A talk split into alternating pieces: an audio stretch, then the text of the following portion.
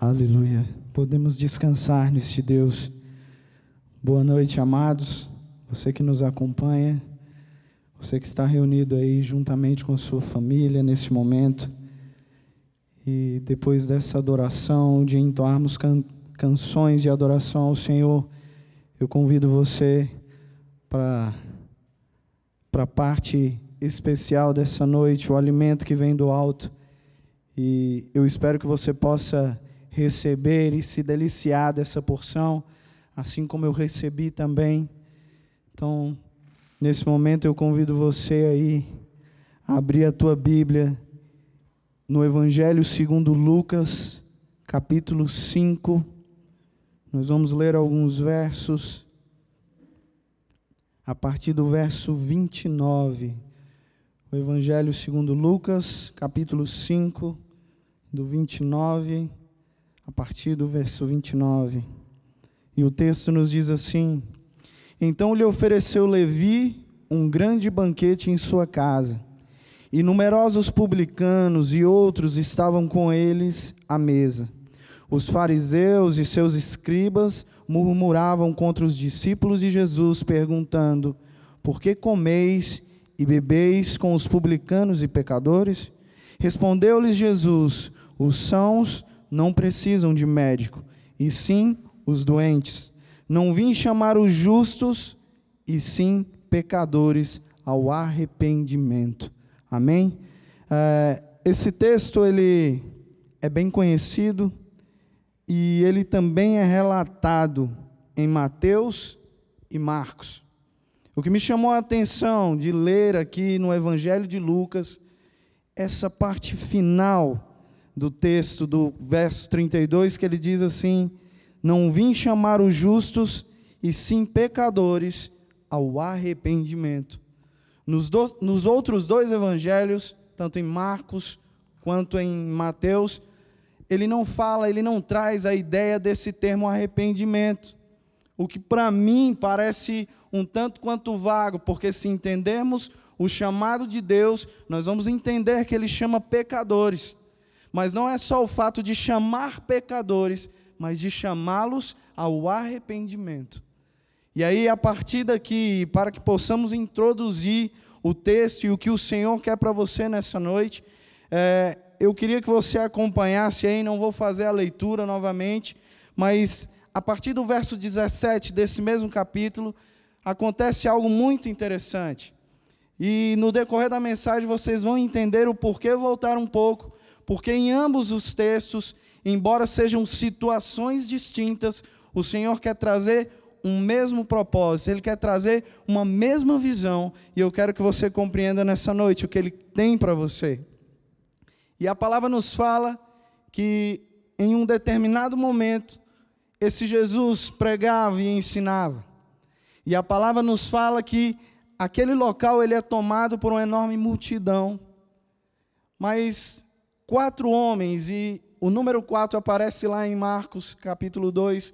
Ele fala que esses quatro homens, tendo um, um conhecido, ou tendo uma empatia por um aleijado, eles o tomam e tentam levar diante de Jesus. O que é interessante desse texto é que eles não têm como se aproximar de Jesus, ainda mais levando um paralítico, tamanha a multidão que cercava aquele lugar. Porém, eles não se importam em se deter somente ali. E diante dessa situação, o que eu quero trazer para você é o seu papel como igreja. E aqui, nesse momento, nós vamos entender, e pelo menos em dois momentos aqui, o que eu quero citar, é que isso nos ensina muito como igreja, e principalmente no momento em que vivemos. O que a palavra nos traz é que esses homens não agem somente por um impulso qualquer, ou somente se detêm a apenas ver Jesus. Naquele momento, a, a mensagem e a palavra não nos fala que eles eram aleijados. E pelo que consta, eles gozam de saúde e de uma estrutura física que permite que eles venham a levar aquele paralítico até Jesus. E aí, um primeiro ponto, e um primeiro momento que nós aprendemos aqui como igreja, é que a igreja ela não deve ser, é, não deve olhar pelas barreiras que vemos. Elas não devem se atentar a barreiras.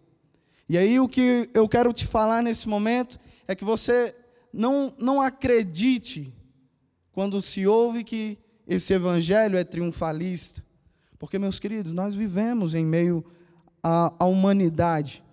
Nós sofremos, nós padecemos, nós estamos sujeitos a enfermidades e estamos vivendo isso por esses dias. E mesmo que isso aconteça, você deve crer que nada está fora do controle de Deus. Deus ele ele permite algumas situações e é importante que a igreja compreenda essas situações para que não venhamos a fugir dos propósitos de Deus.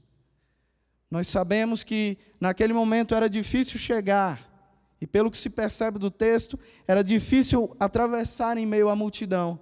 E vendo aqueles homens que era difícil, eles sobem pelo telhado, abrem aquele telhado e descem ali o paralítico naquele meio.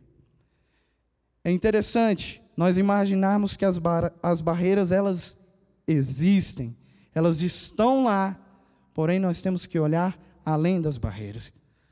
A igreja ela foi constituída e firmada em um Deus verdadeiro, um Deus de poder e glória, e que não se, se transforma diante de situações. Diante dessas situações, a quem deve ser transformado? A igreja, crendo que vamos romper de glória em glória e avançar com fé naquele que nos chamou. É interessante o capítulo 121 de Salmos, e que nos fala que o Senhor, ele, ele está acima das outras coisas. Eu acho interessante a forma como o salmista declara isso, e ele para por um momento, e eu consigo imaginá-lo meditando ao olhar para os montes, porque ele fala assim: eleva os meus olhos para os montes. E ele faz um questionamento: de onde me virá o socorro? Eu acredito que naquele momento ele, ele consegue se firmar em algo muito maior do que ele. E talvez aqueles montes venham expressar o sentimento da sua alma diante de coisas tão grandes, diante de barreiras tão grandes, diante de situações tão adversas. O que eu posso fazer? Onde eu encontrarei o meu socorro? Mas o Espírito do Senhor sopra sobre os seus ouvidos quando ele olha além dos montes e declara: O meu socorro vem do alto, vem de Deus que criou os céus e a terra. É aqui que eu queria que você observasse, se atentasse, porque antes da situação surgir, Deus já existia. Antes da barreira surgir, Deus já existia. Antes das dificuldades se aproximarem, antes das enfermidades, das imensas tempestades, não só a igreja, mas que, que o povo tem enfrentado, nós percebemos que Deus já existia. O salmista nos dá essa dica em olhar além dos montes, para aquilo que é maior. O nosso Deus é maior. Diante disso, eu percebo que uma das características que nós aprendemos com esses homens é que a igreja deve permanecer firme. A segunda característica, e não menos importante, uma igreja que não é egoísta. Nós vivemos dias difíceis. E talvez a maior dificuldade seja realmente em compartilhar. E o ser humano tem essa dificuldade. Hoje pela manhã o pastor Eliezer comentou algo que é bem típico dessas situações. Que pessoas têm entrado aos mercados em grande desespero, sem pensar nos outros, eu vou pegar o que eu consigo carregar eu vou fazer o meu estoque, eu vou ter mantimento. Mas o teu vizinho, será que ele tem? E o irmão da tua igreja, será que ele tem?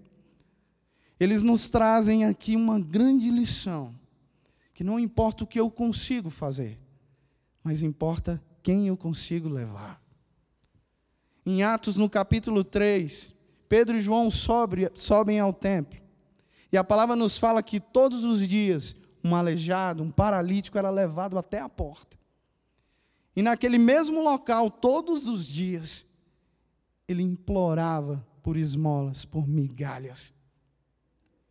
Mas a palavra nos fala que naquele dia Pedro e João sobem e se apresentam naquele lugar, e quando eles o avistam, ele faz o mesmo pedido de sempre. Ele pede a mesma esmola de sempre, a mesma migalha de sempre. Mas ele não imaginava que naquele dia ele ia encontrar com alguém ou com algo muito maior do que tudo aquilo que ele havia sonhado ou desejado. Pedro e João eles declaram: Olha, não temos nem ouro nem prata, mas o que temos nós te damos. Levanta e anda. Talvez tudo que o teu vizinho precisa nesse momento, ou o teu irmão, é uma ajuda. Mas talvez você, poxa, pastor, eu não tenho com que ajudar. Os meus recursos também estão limitados e eu não tenho como ajudar a todos. A igreja tem se desenvolvido e vivido novos tempos e que nos levam a novos desafios. E meu querido, quer uma ajuda? Leve alguém diante de Jesus. Talvez o próximo questionamento, mas como eu vou levar? As igrejas estão fechadas. Os templos estão fechados. Mas a igreja permanece viva, meu querido. A igreja permanece de pé. E é nesse momento, eu ouvi algo muito interessante, uma certa vez, e que eu levo para a minha vida em todo o tempo. Que se você quer apresentar alguém diante de Jesus, ore por ele porque talvez ele não tenha mais como clamar, não encontra forças mais para clamar. Mas quando nós apresentamos alguém em oração, nós apresentamos essa pessoa diante do Pai. Quando nós levamos as nossas orações, as nossas petições e apresentamos a igreja, não a igreja organização, o templo, paredes, mas a igreja organismo que tem empatia pelo irmão que está sofrendo e você o apresenta diante de Deus, a tua atitude é idêntica a desses homens que descem aquele paralítico ali diante de Jesus para que ele viva um milagre. Muito maior do que os recursos que temos, é o que nós fomos, é pelo que nós fomos alcançados. Jesus nos alcançou para algo muito maior, muito maior. E não podemos nos limitar, não podemos limitar as nossas, os nossos pensamentos, as nossas mentes somente naquilo que eu posso oferecer de maneira do, de bem material, daquilo que eu posso dar, mas o quanto eu ofereço a esse irmão, o quanto eu ofereço a essa pessoa que tem passado por dificuldade. Isso aqueles homens nos ensinam naquele dia. E talvez, talvez não, meu querido, é muito maior do que o que ele podia esperar. Enquanto ele esperava migalhas para viver mais um dia, foi oferecido a ele algo que lhe, que lhe, lhe garantiu até a eternidade vida e vida em abundância. Para dar continuidade diante dessa introdução, meu querido, no verso 20, acontece algo muito interessante. E o que acontece naquele dia surpreende, eu acredito que não surpreendeu somente aqueles quatro homens que levaram aquele paralítico. Surpreendeu também os fariseus que cercavam aquele lugar. E aí eu tenho que te confessar, surpreendeu a mim como leitor. Surpreendeu a mim pelo, pelo fato de parecer um tanto quanto irônico. E isso nos ensina um pouco mais, igreja, sobre os propósitos de Deus. Enquanto aqueles homens levavam aquele paralítico ali, talvez esperavam somente que Jesus realizasse uma cura, ou operasse uma obra milagrosa naquele dia, a primeira coisa que o Senhor faz, o que Jesus faz é: perdoados estão os teus pecados. O Senhor, Ele nos convida como igreja a conhecer os teus propósitos e os teus planos para que não venhamos a tropeçar, meus queridos. Quantos têm se perdido na fé? Quantos têm estado embaraçados porque focam no propósito ou naquilo que a, a igreja, a instituição programou e esquece de observar quem é o centro da igreja. De quem é a vontade que deve prevalecer no seio da igreja. Jesus, mais do que realizar aquela cura física, ele queria mudar a situação daquele homem, a começar por dentro, a começar no seu íntimo. E talvez, meus queridos, a partir daqui, nós venhamos a compreender um pouco mais os propósitos de Deus. E o, a grande situação aqui, e talvez onde venhamos nos perder durante os dias, os anos, é que não compreendemos, porque deixamos de olhar para Ele. Porém, os propósitos de Deus nunca mudaram. Deus não muda os seus propósitos diante da necessidade da igreja. Deus não muda os seus propósitos diante da cultura que tem se avançado, diante das situações que têm surgido, diante das dificuldades. Ele não muda. E talvez seja essa a, uma das características que eu creio e acho mais maravilhosa em Cristo Jesus: o fato de não mudar. A essência de Deus não muda, meu querido. Já imaginou se mudasse? Onde estaríamos? Ou onde nós, com nossas necessidades, com nosso egoísmo, íamos direcionar a vontade de Deus. Porém, Ele não muda. E o propósito dele para aquele dia, para aquele paralítico, era muito maior do que os olhos podiam perceber. Porque todos os olhos esperavam aquilo que se pode ver. Mas Jesus vai mais a fundo. Naquele dia ele declara: Eu tenho um poder que vem do alto. E o interessante aqui, e o grande impacto que Jesus causa naquele lugar, é que para ele era mais fácil, e olha a grandeza de Deus, olha a grandeza desse Jesus, era mais fácil realizar aquele milagre para que todos pudessem ver. E é onde ele lança algo um tanto quanto irônico, se podemos dizer isso. E ele fala assim: o que é mais fácil? Perdoar os pecados ou dizer a esse homem: levanta e anda? E ele segue dizendo: para que vocês saibam, ou para que saibais, que eu tenho poder para perdoar pecados, levanta e anda. A autoridade estava sobre aquele homem. Ele fala: para que saibais que o filho do homem, talvez você não entenda os propósitos de Deus e, e até imagina, poxa Deus, tu estás tão distante, tu não sabe o que eu tenho passado. Tu não sabe o que eu tenho passado dentro da minha casa por esses dias. A grande verdade é que o que ele vem ilustrar e dizer aqui, ele foi homem, e não há ninguém que compreenda mais a tua necessidade do que esse Jesus. Não há ninguém que compreenda mais a tua dor do que ele. Quando muitos foram abandonados, quando muitos têm se sentido abandonados, Jesus não te abandona. Ele não te deixa de lado. Ele não te deixa para trás. O propósito de Deus aqui, nós percebemos que o grande propósito dele, e sempre foi o mesmo, comunhão contigo. O grande propósito de Deus aqui sempre foi o mesmo, ter comunhão com seus filhos amados. Em Isaías 59, os versos 1 e 2 nos diz assim: que não é que a mão do Senhor esteja encolhida de maneira que Ele não possa te abençoar. Não é que os ouvidos dele estejam tapados, que Ele não possa ouvir a tua oração. As tuas iniquidades e os teus pecados escondem o rosto dele. É onde nós percebemos, meus queridos, que um momento, e talvez você tenha escutado isso daí, mas não se atentado mas é momento de arrependimento, é momento de quebrantamento, é momento de se dobrar e, Senhor, me perdoa pelas minhas falhas, pelos meus erros, e ter o mesmo desejo que Ele tem, entrar em comunhão contigo. O propósito de Deus sempre foi o mesmo.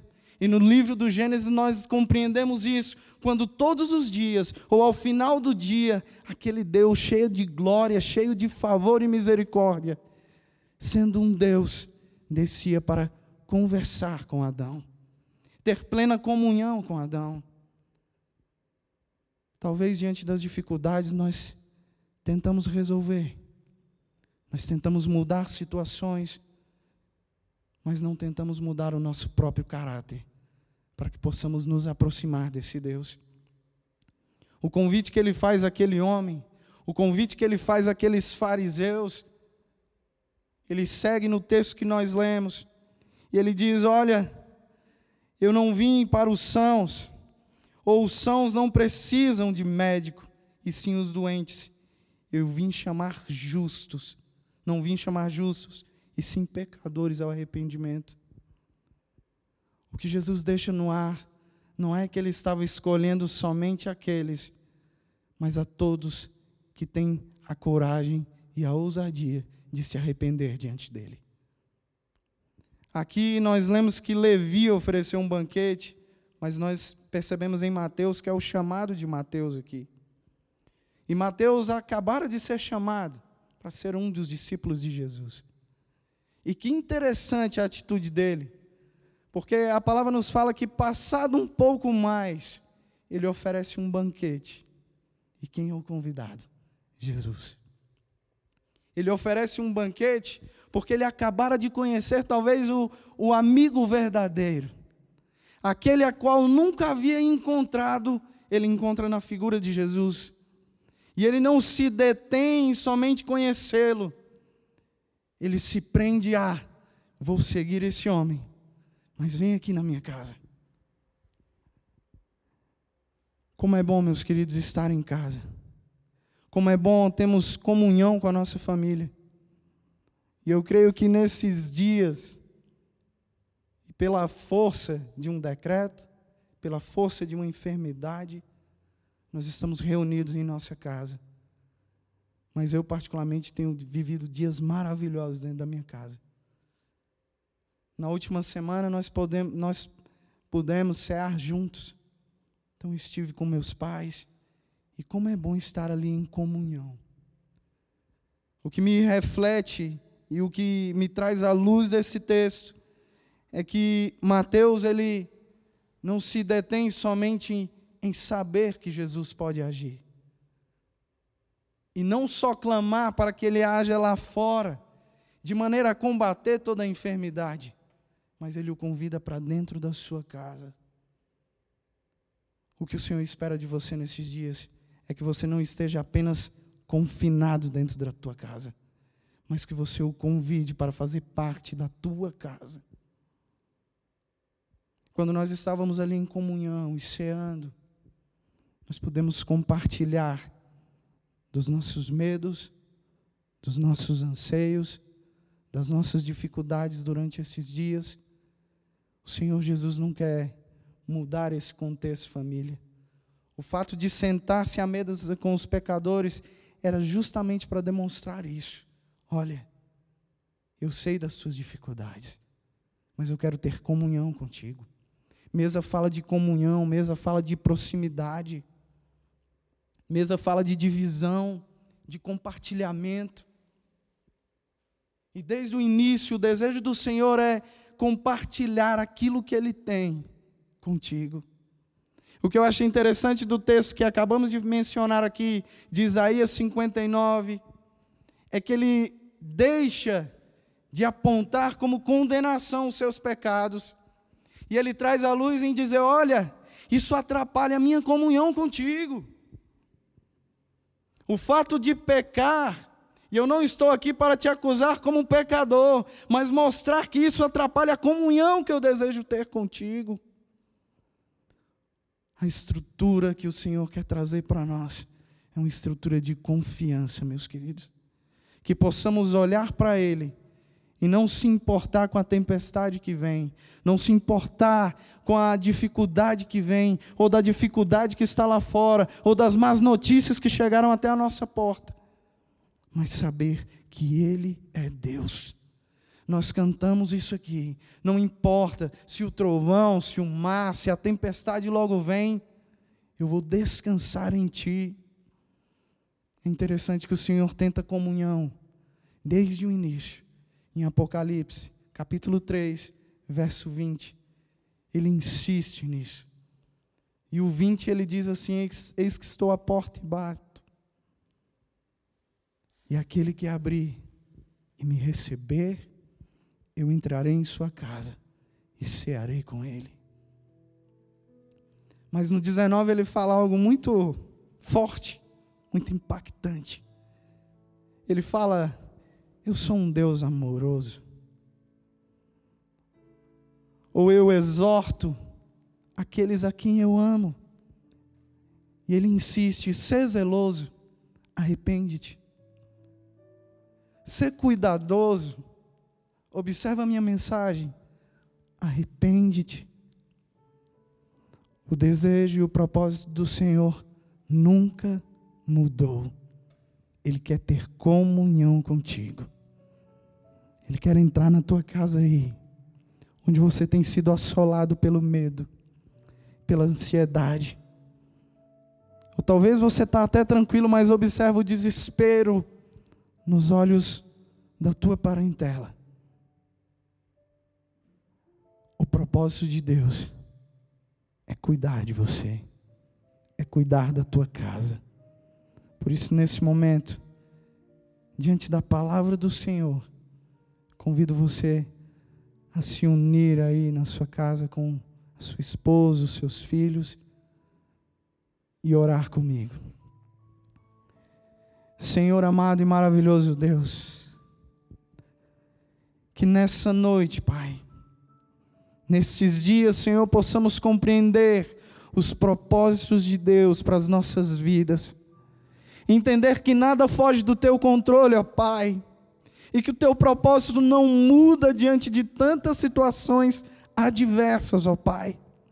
Senhor amado e maravilhoso Deus, que nós possamos perceber o teu cuidado, o teu zelo, perceber, Senhor, que tu tens nos guardado em todo o tempo, ó Pai Senhor, que jamais, Senhor, venhamos a olhar para as barreiras, para as dificuldades, ou para aquilo que parece ser maior, Senhor, do que as nossas forças, porque as nossas forças vêm de Ti, Senhor.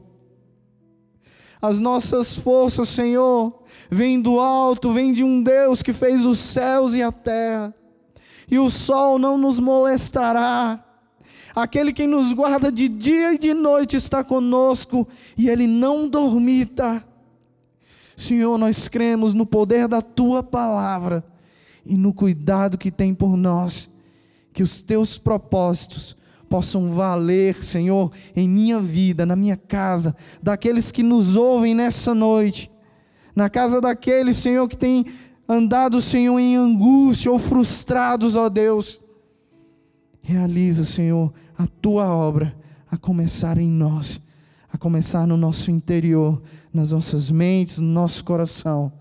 Tu és o nosso Deus e glorifico a Ti, porque o Teu propósito é o mesmo, Senhor, e eu desejo ter comunhão contigo. Louvado seja o nome do Senhor. Aleluia.